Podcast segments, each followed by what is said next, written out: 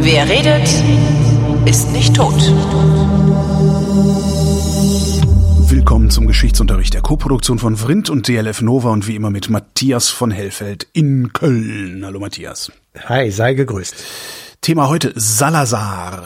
Hm, Portugal, Di Ja. Di Diktator von Portugal. Äh, Ich hatte jetzt gedacht, du würdest mich fragen, ob das irgendein portugiesischer Portwein ist oder sowas. Also Sala Salazar Extra Dry, genau. Genau. Nee, nee, das war interessanterweise äh, ist mir dieser Name ein Begriff. Ich weiß gar nicht Okay. warum. Aber mehr Ja, als äh, ein Begriff ist mir dieser Name auch nicht. ne?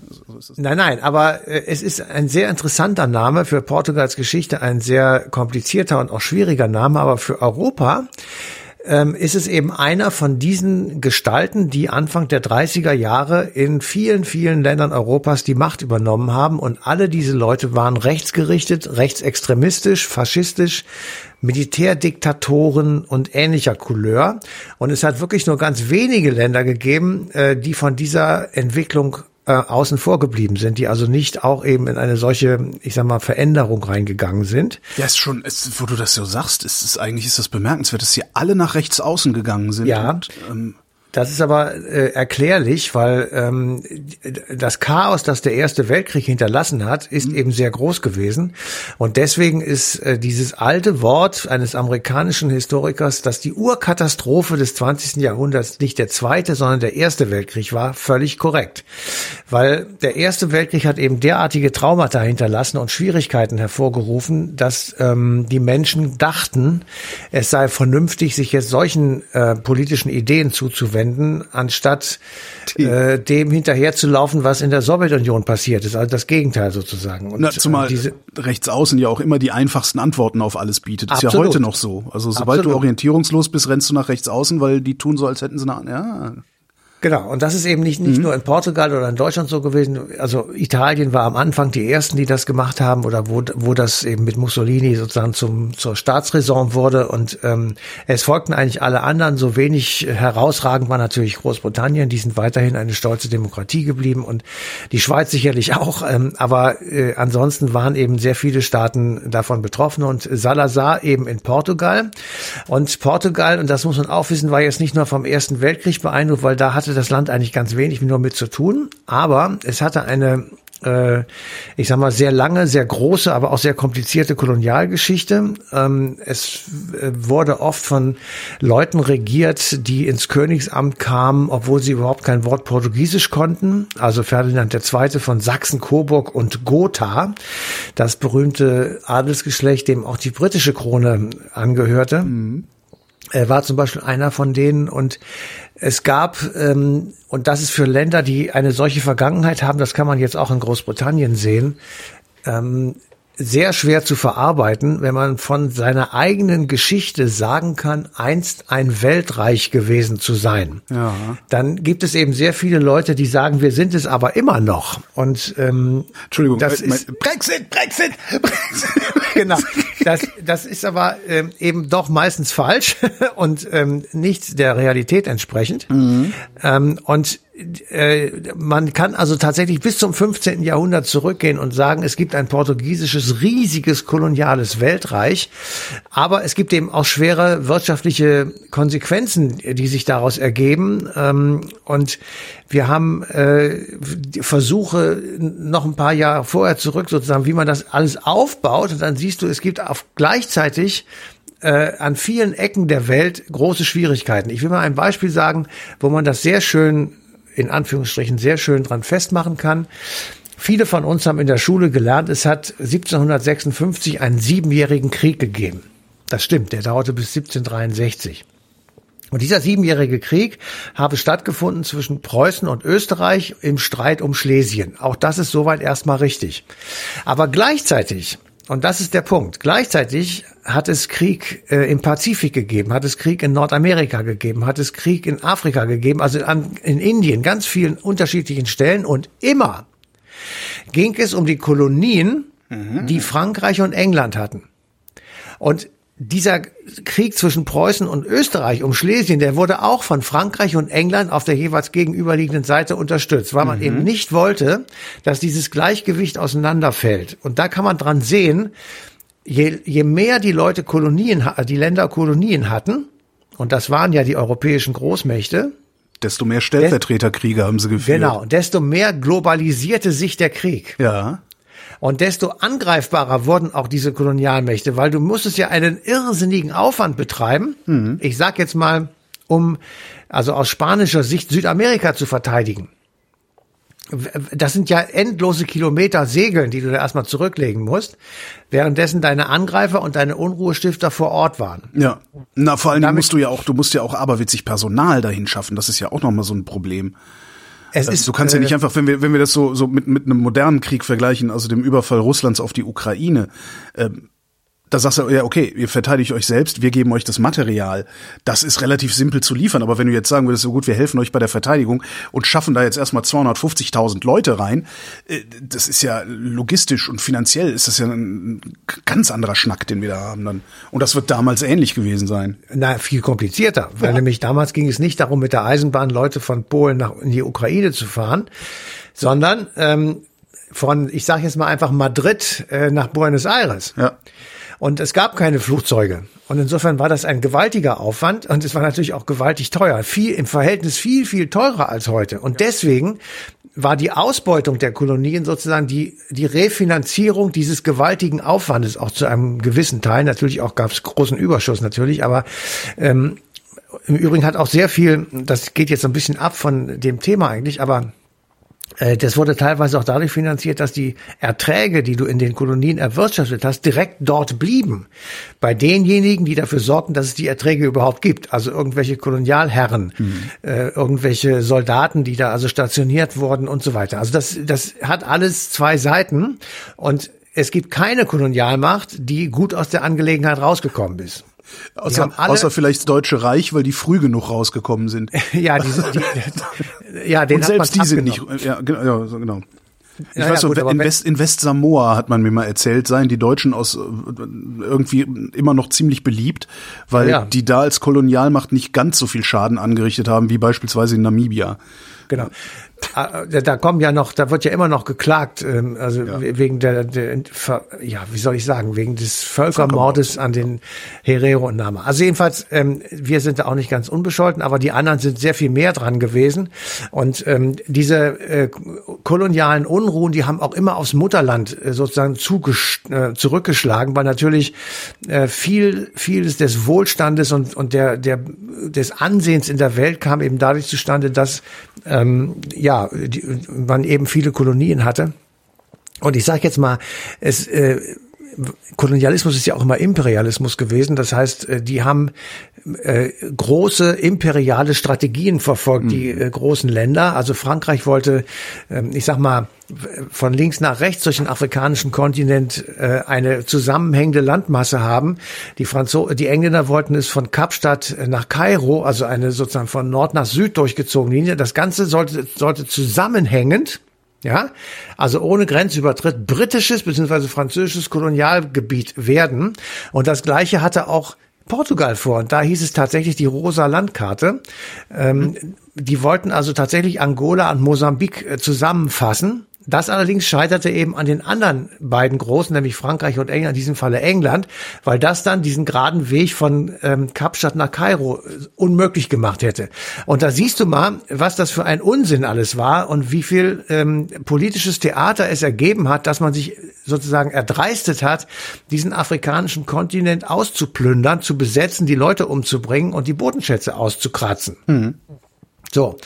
Ähm, und dadurch, dass sie sich eben politisch zerstritten, waren Kolonialkriege und, und Unruhen in den Kolonien letztendlich auch dafür verantwortlich, dass die großen äh, europäischen Mächte in die Knie gegangen sind über die Zeit, weil sie das einfach nicht mehr durchhalten konnten. Und das galt natürlich auch für Portugal, ähm, gleichwohl es für England und Frankreich sehr viel mehr bedeutet hat. Also ähm, um jetzt den Siebenjährigen Krieg ein letztes Mal zu erwähnen, das Ende vom Lied dieser sieben Jahre Krieg war, dass alle Beteiligten pleite waren. Und zwar komplett pleite. Okay.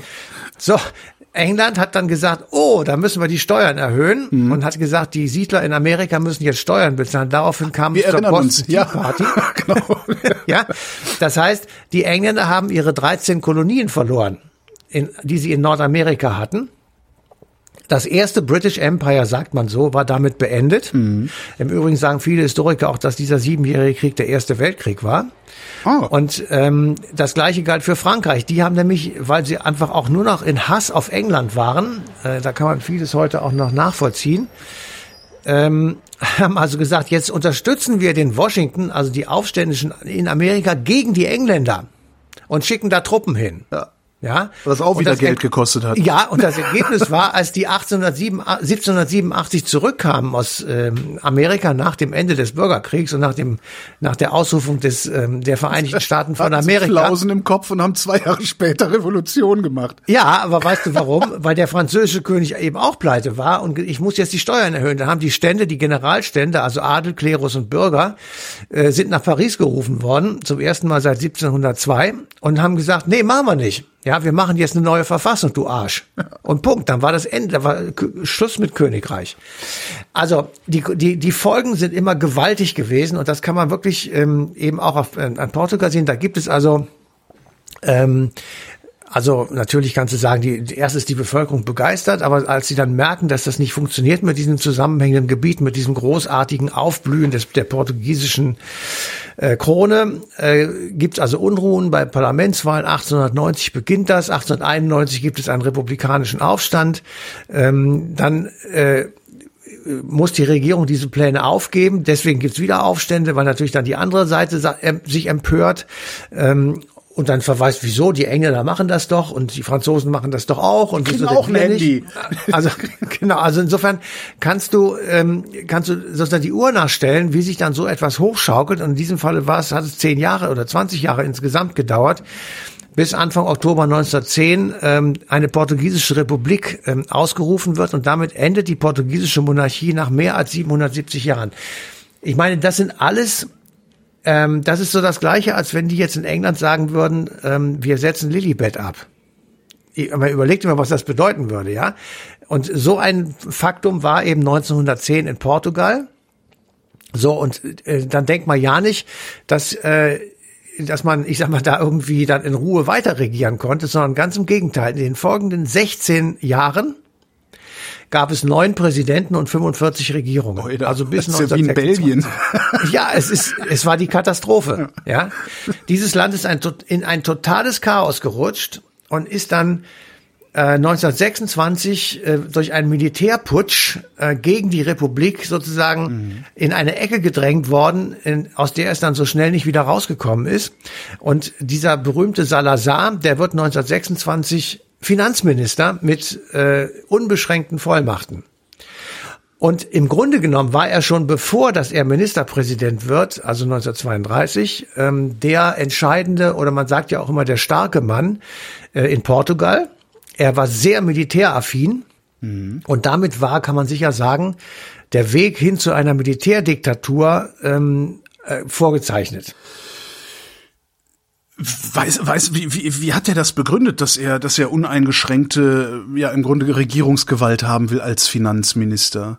Na, das hat er bekommen. Also der, die, der, das Militär hat geputscht und hat gesagt, wir brauchen jetzt eine oder mehrere okay. Leute, die dieses Land äh, sozusagen wieder auf die Beine stellen in ihrem Sinne, nachdem es wirklich vorher total chaotisch war, keine mhm. Frage.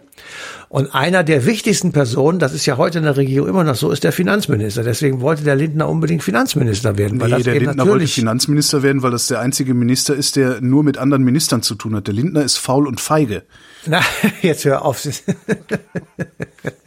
Also jedenfalls, ähm, der Lindner wollte Finanzminister werden, weil er natürlich in einer wichtigen Position dann sitzt. Ja gut, aber äh, ich meine, heutzutage der Unterschied ist ja, der Bundestag äh, ist ja, ist ja genau, souverän über den Haushalt, aber das dürfte unter Salazar ja nicht gewesen sein. Nein, natürlich sondern nicht. Salazar hat gesagt, du kriegst Geld, du kriegst keins. So ist das. Und ja. deswegen war er einer der, der starken Leute und er war eben militäraffin und der, der Weg hin sozusagen zu einer Militärdiktatur war vorgezeichnet.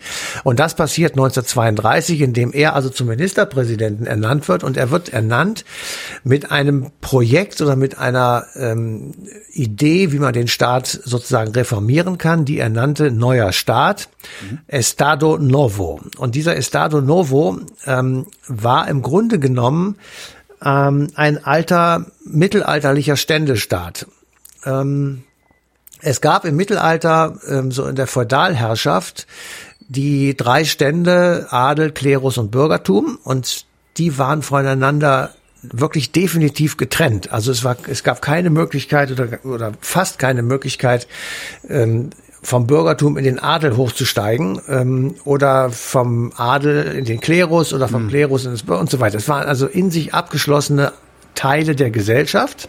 Zumindest, äh, äh das galt dann für die für die gerade existierende Generation, vermute ich mal, weil der Adel konnte ja durchaus dann seine Kinder äh, zum Klerus schicken, äh, also ins Kloster schicken, dass sie dann zum Klerus aufsteigen, oder? Na, aber das wurde selten, also das war schon sehr abgeschottet. Die, man blieb unter sich, um okay. es mal vorsichtig okay. zu sagen. Natürlich, der Klerus war insofern was anderes, als die ja angeblich jedenfalls keine Kinder zeugen durften. Mhm. Die hatten ähm, nur Haushälterinnen. Ja, das ist jetzt ein anderes Thema. Also jedenfalls, äh, das war sozusagen eine, eine feudalistische, strenge, hierarchische Gesellschaft, weil natürlich ähm, die drei Stände dafür gesorgt haben, dass es ihnen immer gut ging und alle, die da nicht drin waren, äh, wollten da auch hinein und das wurde eben verhindert. Dadurch war das eine sehr starre, eine sehr ungerechte, eine sehr feudalistische, eben mittelalterliche, vormoderne Gesellschaft. Ähm, und ähm, Salazar versuchte sozusagen dieses System wieder zu reaktivieren. Und damit war er wirklich auch nicht alleine, weil also auch Franco, der Nachbar, der ja ein paar Jahre später dann ähm, nach, der, nach dem spanischen Bürgerkrieg dort ähm, Präsident wurde, äh, im Grunde genommen das Gleiche gemacht hat. Also man hat es dann kooperatives System genannt. Ähm, Vorbild war der Faschismus, beziehungsweise die Idee, die auch im Faschismus durchgeführt wurde, nämlich als Beispiel gesagt, es gibt äh, gesellschaftliche Gruppen mit unterschiedlichen Interessen, Arbeitgeber, Arbeitnehmer zum Beispiel, mhm. aber die werden eben nicht in unterschiedlichen Organisationen ihre Meinung sagen dürfen, sondern in einer gemeinsamen und die hieß dann Deutsche Arbeitsfront. Ja. So, und damit bist du, äh, verkleisterst du alle Gegensätze und machst eine Art Kooperation, also ein kooperatives System, was natürlich nur auf dem Papier steht. Weil die Gegensätze zwischen Arbeitnehmern und Arbeitgebern ähm, bleibt natürlich erhalten, aber da ich das ich heutzutage auch manchmal das Gefühl habe, dass die sogenannten Tarifparteien ähm, auch eher ja. an einem Strang ziehen als an äh, zwei. Ja, das, das geht aber auf was anderes zurück und hat nichts damit zu tun, ähm, sondern das ist eben einfach die, ähm, ich sag mal, die, die Ausgleichsidee, ähm, die der kapitalistische ähm, Staat mit einer sozialen Marktwirtschaft sozusagen sich ausgedacht hat. Mhm. Also das Austarieren nach bestimmten Schritten. Also du darfst bestimmte Sachen nicht vor dem nächsten Schritt tun. Und das ist auch bekannt, dass du das nicht tun darfst. Und wenn du das tust, dann wirst du von Gericht zurückgepfiffen. Zum Beispiel aussperren. Ja. das geht eben nicht am Anfang, sondern das dauert eine Weile. So, und dieses System hat sich als wunderbar bewährt. Natürlich kann man sagen, irgendwie sitzen die alle in einem Boot. Das stimmt ja auch, weil die Arbeitnehmer können ohne Arbeitgeber nicht und andersrum auch nicht. Also natürlich ist es irgendwo ein gemeinsames Ziel. Aber wir verkleistern nicht die gegenseitigen Interessen und die sind ja auch gegensätzlich. Und das wird eben in einem kooperativen System wie der Deutschen Arbeitsfront einfach schlicht verkleistert. Mhm. So, und bei Salazar war das eben genauso. Ähm, er hat sich, ähm, äh, ich sag mal, diese um ihn herum entstehenden rechtsextremen politischen Mehrheiten und Staatsformen natürlich zum, zum äh, Vorbild gemacht und ähm, hat diesen Staat, äh, ja, diktatorisch regiert bis Mitte der 70er Jahre. Und das hat Portugal, ähm, die sich aus dem Zweiten Weltkrieg weitgehend rausgehalten haben, genauso wie Spanien, also die Iberische Halbinsel, hat es weitgehend hinbekommen, ähm, sich weder mit Hitler noch mit Mussolini, gleichwohl beide durchaus Vorbildcharakter hatten, allzu sehr ins Bett zu legen. Mhm. Allzu sehr, ähm, ja. Ich wollte ja, das, Guernica und solche Sachen. Ja, natürlich. Also, es, also ja. klar, also Franco mehr als Salazar, aber beide gehörten natürlich in dieses rechtsextreme Spektrum mhm. hinein und bildeten sozusagen einen braunen Block äh, der Unrechtsstaaten und Unterdrückerstaaten äh, in Europa. Alle waren autoritär, alle waren Einparteienstaaten und alle waren mit Gewalt oder mit einem Putsch ähm, an die Regierung gekommen, bis auf Hitler. Und das war der Schlimmste. Stimmt, ja, also das ist äh, völlig absurdistan, aber es ist halt so. Ähm, so, und er, ähm, also dieser Salazar, ähm, ja, es gibt Konzentrationslager, es gibt Unterdrückung von Meinungsfreiheit, es gibt ähm, äh, in kleinen Zahlen, also wirklich in ganz kleinen Zahlen, ähm, tatsächlich so etwas wie das Ermorden von politischen Gegnern. Also es ist von 36 Toten äh, die Rede, die zwischen 1936 und 1954 in diesen Haftanstalten oder Konzentrationslagern ums Leben gekommen sind. Ähm, gleichwohl, es gab Folter, es gab unmenschliche Haftbedingungen, es gab, ähm, ich sag mal, die, die Ausbildung von Bewachern äh, in diesen portugiesischen Haftanstalten in deutschen Konzentrationslagern, zum Beispiel in Dachau. Ja. Da wurden also portugiesische Bewacher ausgebildet. Ähm, und das war natürlich während des Zweiten Weltkriegs sehr viel massiver als danach. So, und ähm, also nach dem Zweiten Weltkrieg äh, hörte das so ein bisschen auf. Also 54 ist dann ähm, das Ende dieser, ich sag mal, mit dem Tode enden könnenden Haftbedingungen.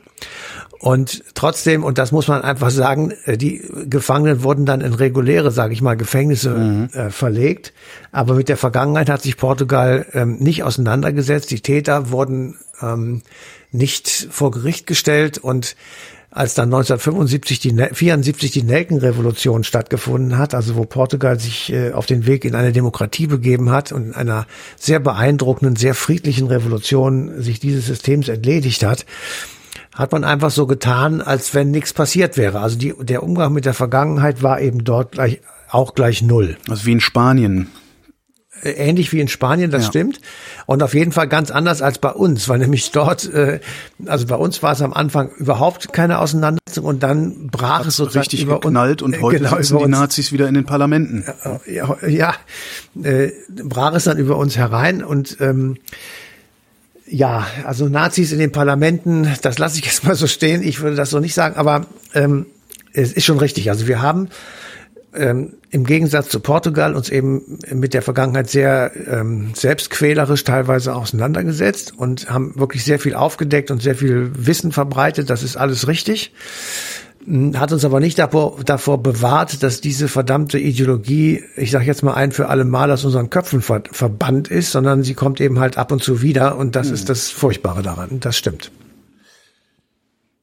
Was ich so während während du erzählst, habe ich so ein bisschen rumgeguckt im Internet. Äh, der Mann Salazar hat 1953 das Bundesverdienstkreuz bekommen. Ich meine, gut, es war die Adenauer Zeit, der war sowieso ziemlich fishy, der Typ, aber für was hat man dem das denn verliehen? Hast du eine Ahnung? Nee, keine Ahnung. Also. Das höre ich jetzt auch ehrlich gesagt zum ersten Mal. Auf die, auf, da, auf diese Info bin ich nicht gestoßen. Steht ganz ähm, unten in der, in der Wikipedia tatsächlich, allerdings ohne Link. Vielleicht hat es auch nur einer dahin geschrieben. Ich kann mir das ehrlich gesagt jetzt nicht erklären, warum er das nee. bekommen haben sollte. Ich kann das noch nicht mal vorstellen. Also äh, gleichwohl, ähm, also du musst einfach. Adenauer hat es halt auch gehabt mit Faschisten, ne? Muss man auch mal sehen. Ja, ja, aber du, man, es ist aber auch im größeren Zusammenhang zu sehen, weil Spanien und möglicherweise eben auch Portugal, das weiß ich jetzt im Moment gar nicht, sind mit Beginn des Kalten Krieges von den Amerikanern, nicht von den mhm. Deutschen, von den Amerikanern sozusagen aus der böse Bubenecke herausgeholt worden, weil man ähm, auf spanischem Boden ähm, Luftstützpunkte haben wollte, also Militärbasen. Und mhm. äh, Franco hat dann gesagt, das ist kein Problem, das mache ich gerne, wenn ich dafür wieder mitspielen darf. Und dann hat man ihm tatsächlich schrittweise dieses Mitspielen wieder erlaubt und hat Spanien damit aus der, aus der bösen Ecke herausgeholt. Mhm. Insofern ähm, kann das schon damit auch zusammenhängen, aber Näheres weiß ich jetzt auch nicht. Nichts Genaues weiß man nicht. Vielleicht will man es auch gar nicht mehr wissen. Obwohl, sind ja nicht wir, die sich ständig auf Adenauer beziehen. Ne?